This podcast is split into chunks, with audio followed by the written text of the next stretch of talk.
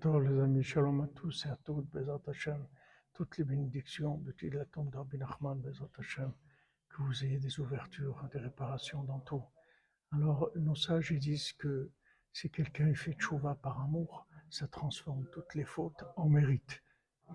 Maintenant, comment c'est possible de transformer une faute en mérite? Alors, Nachman, il explique comme ça. Normalement, une faute, ça rend triste. Ça donne de la culpabilité, ça rend triste. Maintenant, quand tu utilises cette tristesse, cette obscurité pour valoriser le bien que tu fais, ça veut dire que maintenant l'obscurité, c'est elle qui a fait briller la lumière. Donc maintenant, tu dis à Draba, au contraire, au contraire, malgré ça, regarde le bien que je fais. Donc maintenant, toute l'obscurité, elle a servi à valoriser le bien. Donc les fautes, elles sont devenues des mérites. Les Hashem. Tout ça par la sorte de Rabbeinu, les Hashem. Tzadikim. beh, se non ne...